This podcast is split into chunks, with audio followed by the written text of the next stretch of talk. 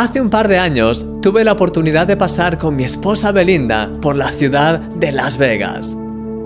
Íbamos preparados, ya que sabíamos que esta ciudad es conocida internacionalmente como Sin City, es decir, la ciudad del pecado. Pero lo que nos encontramos allí superó nuestras expectativas. Casinos por todas partes, mujeres anunciándose desnudas en las pancartas de los taxis, hasta en el aeropuerto había máquinas de juego. Lo nunca visto.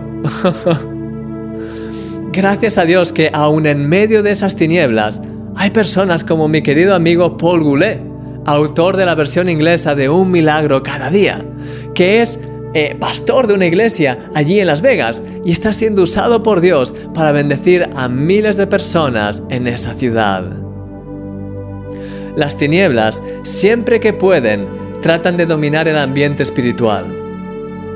La ciudad de Pérgamo también era una ciudad muy dominada por la idolatría y la oscuridad. Había en ella algunos de los templos más importantes de la región y la ciudad era considerada como uno de los núcleos de adoración pagana en el imperio romano. Imagínate qué panorama.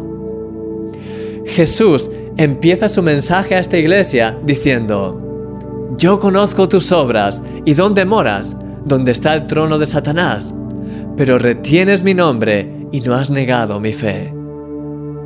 Sí, Dios conoce exactamente tu situación, dónde te encuentras, mi querido amigo, y aquello por lo que estás pasando. Y Él valora tanto el que aún así retengas su nombre y que no hayas negado su fe a pesar de las dificultades. Pero Él quiere que vayas un poco más allá. Y es por eso que Jesús da esta promesa a la iglesia de Pérgamo y le dice, al que venciere, daré a comer del maná escondido y le daré una piedrecita blanca y en la piedrecita escrito un nombre nuevo, el cual ninguno conoce sino aquel que lo recibe. ¡Qué regalo tan especial de Jesús! Él te da cada día del maná escondido de su palabra para que seas fortalecido. Pero más aún, Él te da un nombre nuevo. Los fallos, los errores y los complejos del pasado quedan atrás, porque ahora tienes una nueva identidad en Cristo. Querido amigo, no eres lo que el mundo dice que eres. Jesús te ha dado una nueva identidad para que puedas impactar el mundo a tu alrededor a través de ella. Las cosas viejas pasaron, todas son hechas nuevas en Él.